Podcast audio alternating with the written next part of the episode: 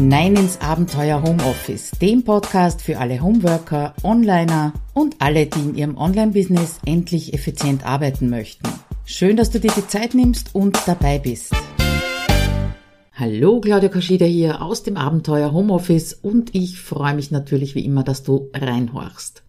Heute möchte ich äh, gar nicht mit dem Titel oder dem Thema starten, sondern mit einer Frage, mit der ich vor kurzem konfrontiert war, und zwar der Frage, Claudia, wirst du jetzt zum Content Marketer? Nein, werde ich natürlich nicht, aber es gibt halt in letzter Zeit ein bisschen mehr zu diesem Thema, aber durch eine ganz besondere Brille. Und die Brille, die habe ich auf. Ich schaue auf alle Themen, die dein äh, Business anbelangen, immer mit der Effizienzbrille. Das bedeutet, äh, gerade in Sachen Content das ist ja ein ganz großer Zeitfresser, das bemerke ich bei meinen Kundinnen und Kunden.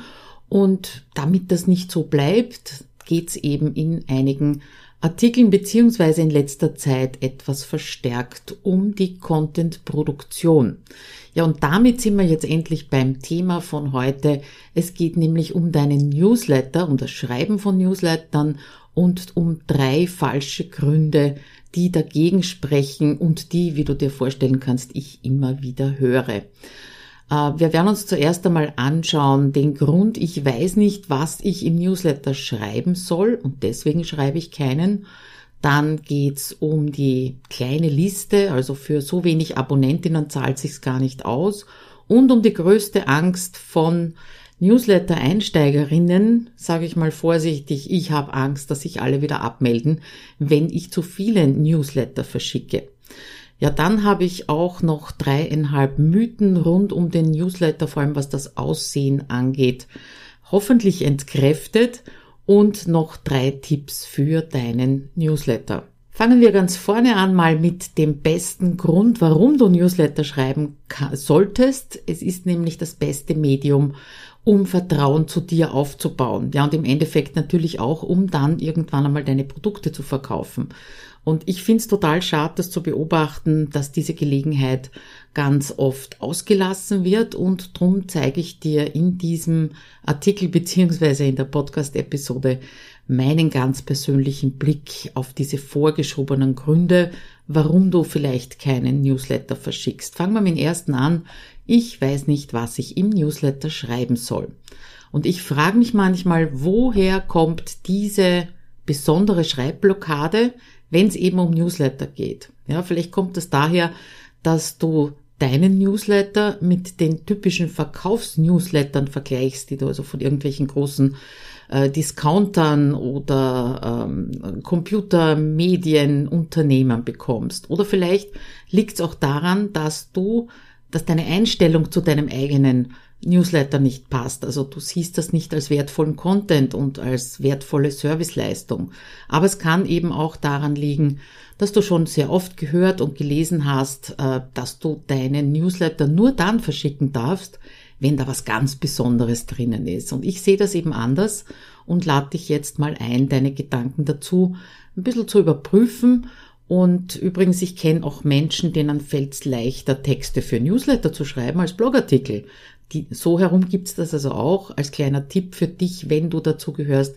Ja, dann schreib deinen Blogartikel im Newsletter-Programm und veröffentlich den aber dann am Blog und weise im Newsletter darauf hin.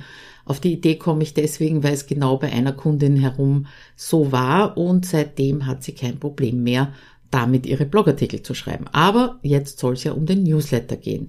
Also wie exklusiv müssen die Inhalte in deinem Newsletter wirklich sein? Und ich weiß, es gibt Experten und Expertinnen da draußen, die meinen, dass du zu jedem deiner Newsletter irgendetwas Exklusives bieten solltest. Also kleines zusätzliches Video, eine Checkliste oder eben einen Text, den es nur dort und sonst nicht öffentlich gibt. Ja, ich denke mir, Leben wäre schön, wenn das ginge, wenn du das einmal pro Woche schaffen würdest. Aber Hand aufs Herz, also das ist ein Druck, den du dir dadurch machst. Da schreibst du keine Newsletter oder du schreibst das selten oder eben sehr, sehr unregelmäßig. Und du siehst schon, meine Meinung zu dem Thema ist ein bisschen eine andere. Du kannst nämlich Exklusivität schaffen, ohne noch extra Content zu kreieren oder zu erstellen. Ja, also ein paar Ideen habe ich dir natürlich mitgebracht. Zuerst mal der Einleitungstext im Newsletter. Das muss also auch kein äh, keine ausgeklügelte Story sein, äh, siehe Storytelling. Mich persönlich nervt sowas eher, aber das ist ein exklusiver Einblick in dein Leben, in dein Tun, in deine Erfolge, deine Misserfolge natürlich und auch in deine Gedanken. Dann zweite Möglichkeit, deine Newsletter-Leserinnen sind die ersten, die von neuen Inhalten erfahren. Die müssen nicht lang auf die Suche gehen, äh, sondern erfahren das eben einmal pro Woche. Schön bequem zum draufklicken. Auch das ist eine Exklusivität. Sie sind die ersten auch, die von einem Angebot von dir erfahren, vielleicht mit Bonus oder Frühbucherpreis, was auch immer da für dich passt. Ja, und wenn du exklusive Inhalte bieten, bieten möchtest, dann nimm den Content, den du vor längerer Zeit veröffentlicht hast, ja. Es liest nicht jeder alles, es sieht auch nicht jeder alles und außerdem kommen ja ständig neue Leute in deine Liste, hoffentlich zumindest, ja. Und äh, das können sein Ausschnitte aus deinen Artikeln, Zitate, Bilder, vielleicht ältere Videos, Podcast-Episoden und, und, und. Das heißt, du kannst alles, was du schon einmal produziert hast, hier auch wieder aufgreifen, vielleicht sogar zu einem bestimmten Thema zusammensammeln, was du da bisher schon produziert hast. Oder du gibst Empfehlungen ab, die du sonst nirgendwo abgibst oder vielleicht etwas später. Also du siehst, es gibt wirklich viele Möglichkeiten, dass du exklusiv bist in deinem Newsletter, ohne dass du diesen Druck hast. Wenn du ein extra einbauen möchtest, dann tu das bitte in Form von Content Upgrade in deinem Blogartikel und nicht nur in deinem Newsletter, weil damit sammelst dann, du dann im Endeffekt auch E-Mail-Adressen ein. Und deinen bestehenden Newsletter-Leserinnen, denen kannst du ja dieses Upgrade, äh, dieses vielleicht neue Freebie als erstes zur Verfügung stellen. So habe ich das zum Beispiel gemacht mit meiner Checkliste Dein Blogartikel perfekt veröffentlicht. Egal wofür oder wogegen du dich entscheidest, es ist wichtig, dass du Newsletter schreibst. Das ist das Fazit daraus. Also, erster Grund, ich weiß nicht, was ich schreiben soll. Ich glaube, das haben wir jetzt einmal entkräftet. Der zweite schlechte oder falsche Grund, keinen Newsletter zu schreiben, ist, naja, ich, ich, für so wenig Abonnenten, das zahlt sich einfach nicht aus, da diesen Aufwand reinzustecken. Ja, da habe ich eigentlich nur eine Antwort, nämlich das Geld liegt in deiner Liste. Und das Zitat hast du sicher schon an der einen oder anderen Stelle gehört und ich kann es wirklich nur bestätigen. Das hört sich komisch an, das fühlt sich vielleicht sogar ein bisschen abwertend an, aber es ist nun mal so, Menschen, die sich in deine Newsletterliste eintragen, die sind an dem, was du anbietest, interessiert. Das kann natürlich sein, dass das nur die kostenlosen Inhalte sind, völlig okay, aber das kann natürlich auch sein, dass sie an deinen Angeboten interessiert, sind, die du halt immer wieder über den Newsletter auch promotest. Ja, und jetzt stell dir mal vor, mach mal eine kleine Rechnung. Auf deiner Newsletterliste sind nur unter Anführungszeichen 100 Abonnentinnen. Und nur ein Viertel davon würde gerne mit dir zusammenarbeiten. Vielleicht bald, vielleicht in zwei, drei Jahren, irgendwann in der Zukunft. Und dann ist die Überlegung, zahlt sich das echt nicht aus für dich? Und du kannst davon ausgehen, je größer die Zahl deiner Newsletter-Leserinnen wird, das heißt, je größer deine Liste wird, hast du eher Menschen dabei, die nicht kaufen werden, ja, die einfach nur an deinen kostenlosen Inhalten interessiert sind. Ich selbst habe Leute auf meiner äh, Newsletterliste, die seit 2015 im Prinzip bei fast jedem Webinar dabei sind, auch wenn sie es schon kennen, die alle, alle äh, Freebies runterladen, ist ja völlig okay. Ähm, und das zeigt sich natürlich, also diese, diese, diesen Zusammenhang zwischen, es werden immer mehr auf deiner Liste sein, die nicht kaufen, als die, die kaufen. Das zeigt sich im Laufe der Zeit auch an den sinkenden Öffnungsraten, also no panic bitte. Viel wichtiger als die Anzahl der Abonnenten und Abonnentinnen ist die Qualität deiner Leserinnen. Und mit äh, Qualität meine ich jetzt äh, nichts Persönliches, sondern einfach der Grad des Interesses an deinen Angeboten. Und Daher, selbst wenn die ersten fünf Newsletter-Abonnentinnen auf deiner Liste sind, die haben auch ein Recht darauf, regelmäßig von dir zu lesen. Stell dir vor, du meldest dich irgendwo zu, ne, zu einem Newsletter an und fünf Monate später kommt dann zack ein Newsletter daher und dazwischen hast du nichts gehört und gesehen. Du wirst dich wahrscheinlich nicht mal mehr dran erinnern können, dass du diesen Newsletter abonniert hast. Also, drum auch die ersten fünf haben ein Recht dazu, äh, von dir zu lesen und vielleicht nimmt dir das auch ein bisschen Druck, wenn du dir denkst, na, es sind ja nur fünf Leute. Du hast also die Möglichkeit dazu zu lernen, auszuprobieren und äh, verschiedenste Formate auch im Newsletter auszuprobieren. Gut, das war der zweite Grund, nämlich äh, für so wenig Abonnenten und Abonnentinnen zahlt sich das gar nicht aus. Der dritte Grund, das ist, glaube ich, eine der größten Ängste, ist äh, dieses, ich habe Angst, dass sich alle wieder abmelden, wenn ich zu viele Newsletter verschicke, wobei dieses zu viele ist natürlich auch relativ. Ähm, aber seid ihr ganz, ganz sicher, es ist nicht persönlich gemeint, wenn sich jemand aus deiner Newsletter, Newsletterliste abmeldet. Also davor brauchst du absolut keine Angst zu haben. Und überleg einfach mal, wie läuft das bei dir ab? Ja, meldest du dich von Newslettern ab, weil du den oder die Anbieterin ärgern möchtest, weil du sie blöd findest, weil du sie nicht magst? Ja, vielleicht magst du die Art zu schreiben nicht oder dich interessiert das Thema nicht, aber sie oder ihn als Mensch lehnst du nicht ab, also meistens zumindest, kann natürlich vorkommen. Ja, du meldest dich ab, weil dich das Thema nicht mehr interessiert weil du dir aus dem Newsletter nichts rausnehmen oder mitnehmen kannst oder weil du eben so viele Newsletter bekommst, dass du Prioritäten setzen musst, mit welchem Thema du dich wirklich jetzt intensiv auseinandersetzen möchtest. Das sind die Hauptgründe, warum sich Menschen von Newslettern abmelden. Ja, und wenn es dir so geht, wenn du das auf diese Art und Weise machst, dann geht's sicher anderen genauso. Also noch einmal, bitte nimm das nicht persönlich. Im Gegenteil, es gibt sogar Vorteile, wenn sich deine äh, Newsletterliste sozusagen ein bisschen konsolidiert. Ja, deine Öffnungsraten werden besser.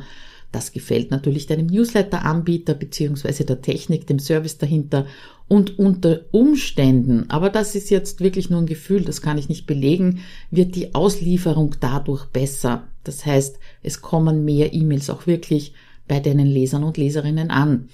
Dann überleg dir mal, jede E-Mail-Adresse, die kostet dich Geld. Das heißt, wenn sich jemand abmeldet, sagst du Danke und hast Geld gespart.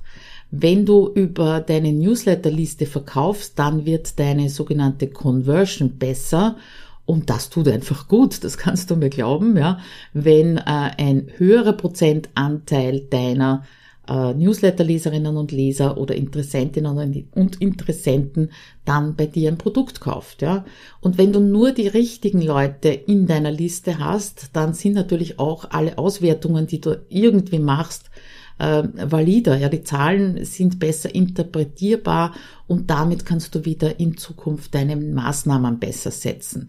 Ja, du brauchst einen Tribe, du brauchst Anhängerinnen unter Anführungszeichen. Ja, mir fällt jetzt das richtige Wort nicht dazu ein. Ich glaube, Tribe ist gerade das Richtige und nicht viele Menschen auf deiner Newsletterliste.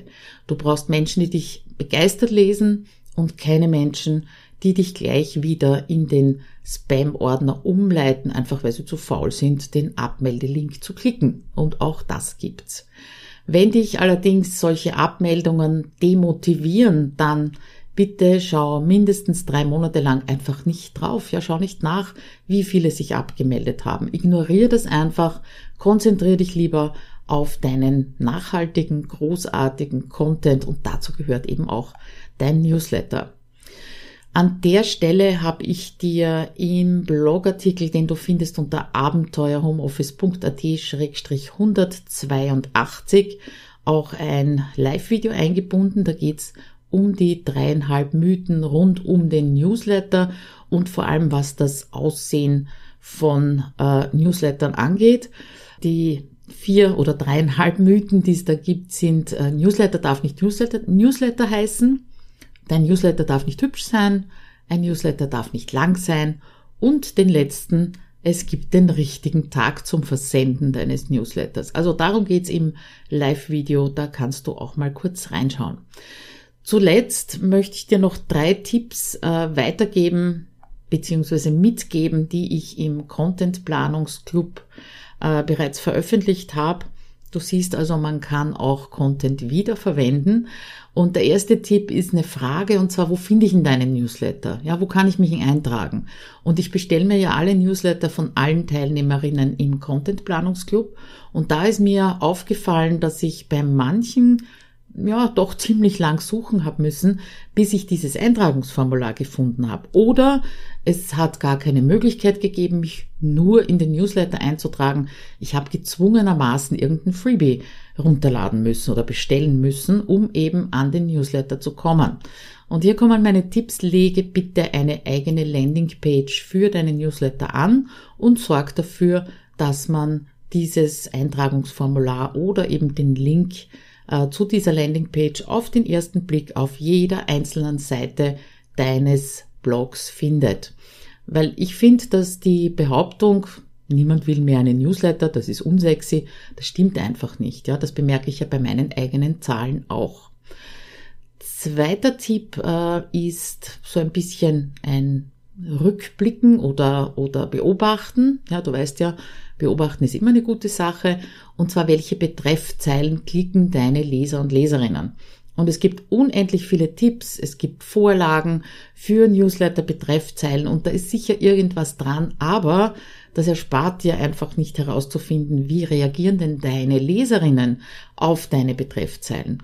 Und mein Tipp dazu lautet, leg dir eine Excel-Tabelle an und schreib dir regelmäßig ein paar Zahlen auf. Ja, also wann hast du den Newsletter verschickt? Wie lautet die Betreffzeile? An wie viele Leute hast du den verschickt? Wie, wie lautet die Öffnungsrate und wie die Klickrate? Wichtig ist dabei bitte nur, äh, dass du das nicht sofort nach dem Versenden des Newsletters machst, also diese Zahlen eintragst, sondern erst circa so 10 bis 14 Tage danach, weil damit haben alle die Chance, wirklich auf deinen Newsletter zu reagieren. Und ja, das ist jetzt kein Tipp oder keine Aufgabe, die ganz, ganz schnell Früchte trägt, aber in ein paar Monaten wirst du ein Muster erkennen können und darauf natürlich reagieren, indem du deine Betreffzeilen veränderst. Letzter Tipp, äh, da geht's wieder ein bisschen ums Layout, weil dein Newsletter, der schaut nämlich überall anders aus. Ja, der wird auf jedem Gerät, jedem E-Mail-Programm, in dem er geöffnet wird, anders ausschauen. Und das ist einfach so und das kannst du auch nicht ändern. Ja. Aber ein paar Dinge kannst du sehr wohl beeinflussen und darum ist eben wichtig, dass du immer, bevor du den Newsletter an die Liste schickst, so einen Test auch in deinem oder auf deinem Handy anschaust. Ja. Äh, schau dir mal einfach die letzten paar Newsletter, die du verschickt hast, an und dann äh, überleg mal, ob die folgenden Tipps für dich gelten könnten. Also verwende keinen Blocksatz, das schaut einfach am Handy ganz komisch aus, übrigens nicht nur am Handy. Äh, die Textzentrierungen, die verwende nur in Ausnahmefällen, um wirklich etwas hervorzuheben, um eine Überschrift hervorzuheben. Mach den Text groß genug, also mindestens 14 Punkte. Mach den Zeilenabstand groß genug, also 150 Prozent oder 1,5 EM heißt das in unterschiedlichen E-Mail-Programmen. Äh, schaff beim Text einen Abstand vom linken und vom rechten Rand, das nennt man Padding. Danke übrigens an die Leserin, die mich vor einigen Jahren schon darauf aufmerksam gemacht hat, dass am Handy mein Text am Rand klebt, dass immer so halbe Buchstaben verschwinden, ja. Und wenn du eine Grafik verlinkst, dann pack bitte auch einen Textlink dazu, weil Grafiken werden ja oft nicht angezeigt. Vielleicht ist in deinem E-Mail-Programm am Handy genauso, dass du die Bilder erst aktiv einschalten musst, ja. Und wenn dann kein Textlink dabei ist, dann können die Leute nicht klicken und das ist natürlich auch nicht optimal. Also lass mich nochmal kurz zusammenfassen. Die drei Tipps, die ich dir aus dem Content Planungsclub mitgebracht habe. Das erste Mal überleg, wo finde ich in deinen Newsletter überhaupt und sorge dafür, dass ich ihn finde. Dann beobachte deine Betreffzeilen und passe an, wo die besten Öffnungsraten sind. Und zuletzt kontrollier bitte deinen Newsletter auch, wie er am Handy ausschaut in unterschiedlichen E-Mail-Programmen, wenn du die Möglichkeit natürlich dazu hast. Zusammengefasst das Fazit zu diesem doch etwas längeren Blogartikel.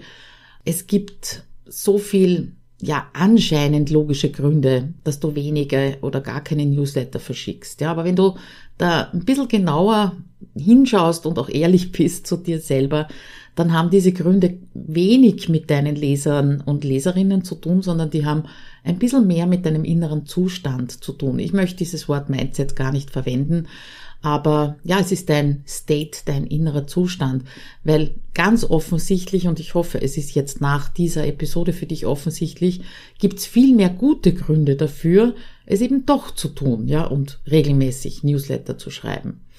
Ja, und damit hoffe ich, dass es dir in Zukunft etwas leichter fällt, deine Newsletter zu verschicken, vielleicht auch ein bisschen mehr Freude dran zu haben.